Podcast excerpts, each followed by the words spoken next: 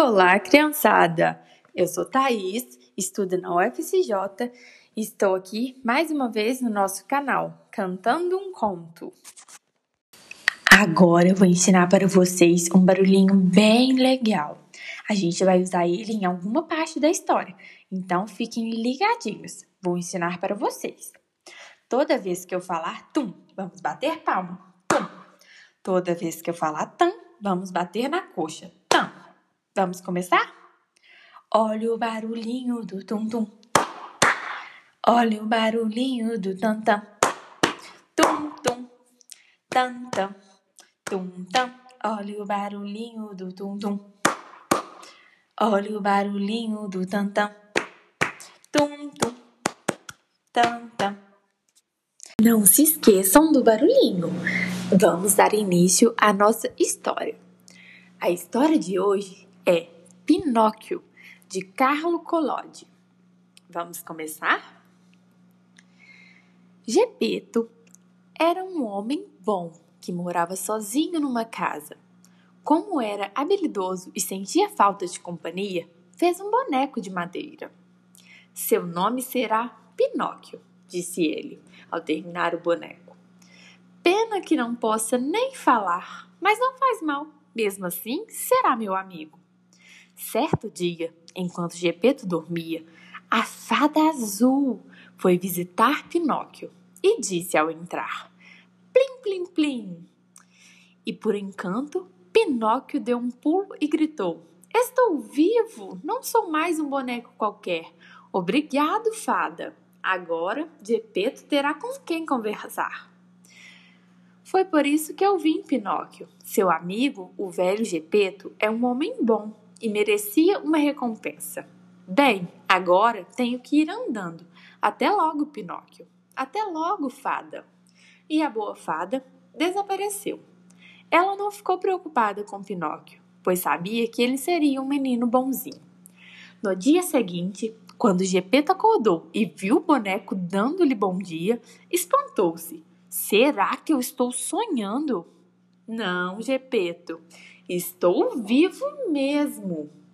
Ontem a fada azul veio em casa e me encantou. Agora sou um boneco que fala e que anda. Que bom! Você será meu filho, Pinóquio. Os dias se passaram.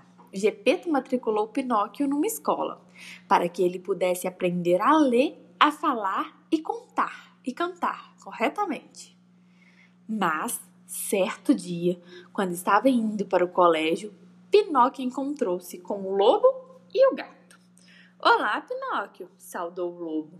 Olá, seu lobo, respondeu o boneco. Você está indo para a escola, é? Estou sim. Por quê? Ora, por nada, mentiu o lobo. É que há um circo na cidade e nós podemos ir lá.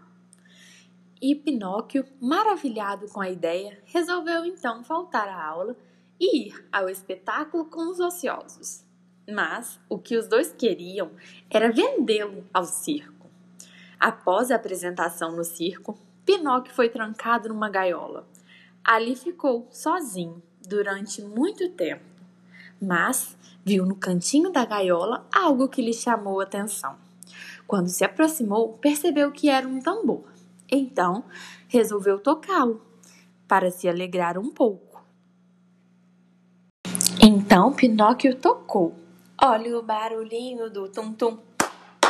Olha o barulhinho do tam-tam. Tum-tum, tam-tam, tum-tam. Olha o barulhinho do tum-tum. Olha o barulhinho do tam-tam. Tum-tum, tam-tam.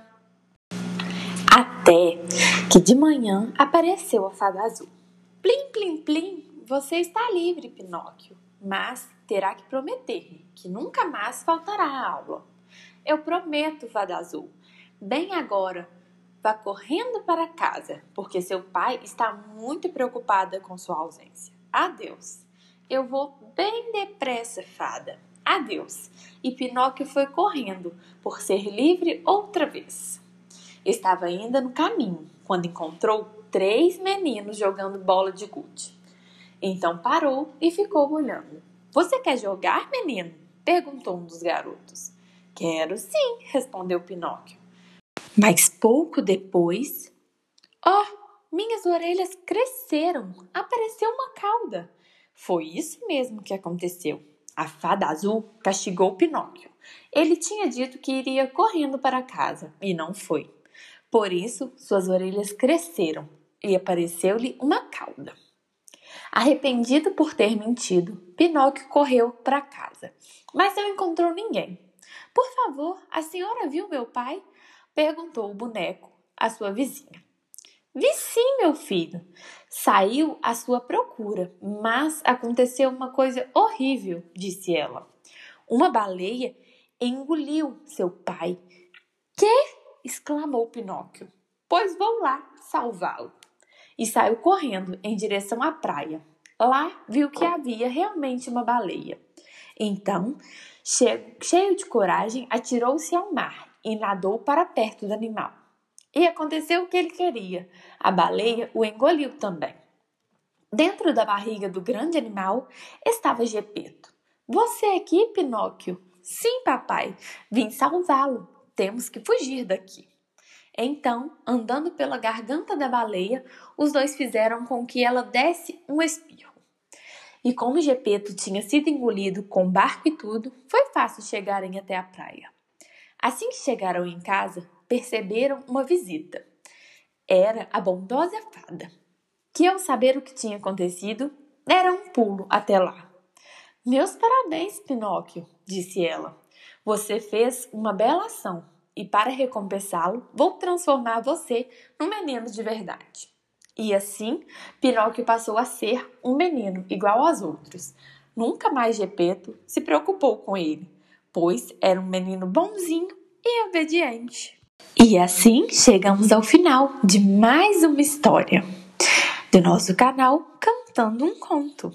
Gostaria de agradecer muito a ajuda da Débora, que, junto comigo, tornou esse podcast possível.